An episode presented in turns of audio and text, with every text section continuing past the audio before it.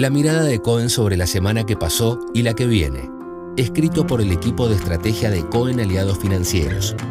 Lunes 2 de enero de 2023. De la mano de la liquidación del agro, impulsada por el beneficio cambiario del programa Dólar Soja 2, el Banco Central de la República Argentina logró terminar el año recomponiendo sus reservas internacionales.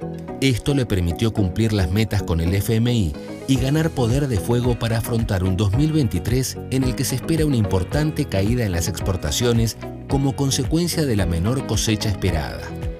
En el último mes del año, la devaluación del tipo de cambio oficial volvió a superar a la inflación, en un contexto global en el que el dólar se depreció contra las principales monedas, permitiendo que el tipo de cambio real mejore y recorte al 10% la pérdida de competitividad del año.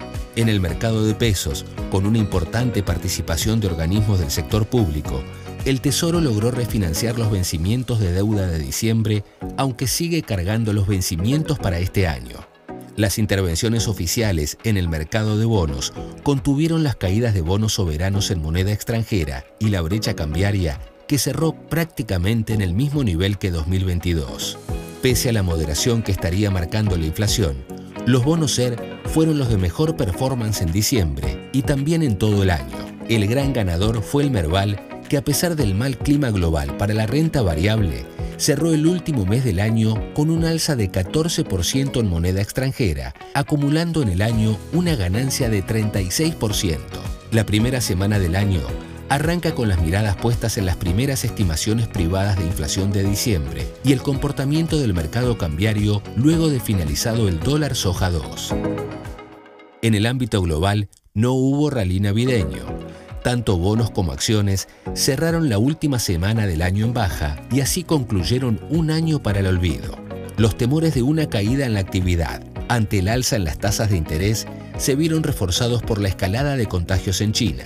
El dólar se mantuvo estable y los commodities operaron mixtos con el petróleo y el cobre a la baja, mientras que los precios agrícolas repuntaron. La combinación de suba de tasas de interés, el riesgo geopolítico y los rebrotes de casos en China dieron como resultado uno de los peores años de la historia.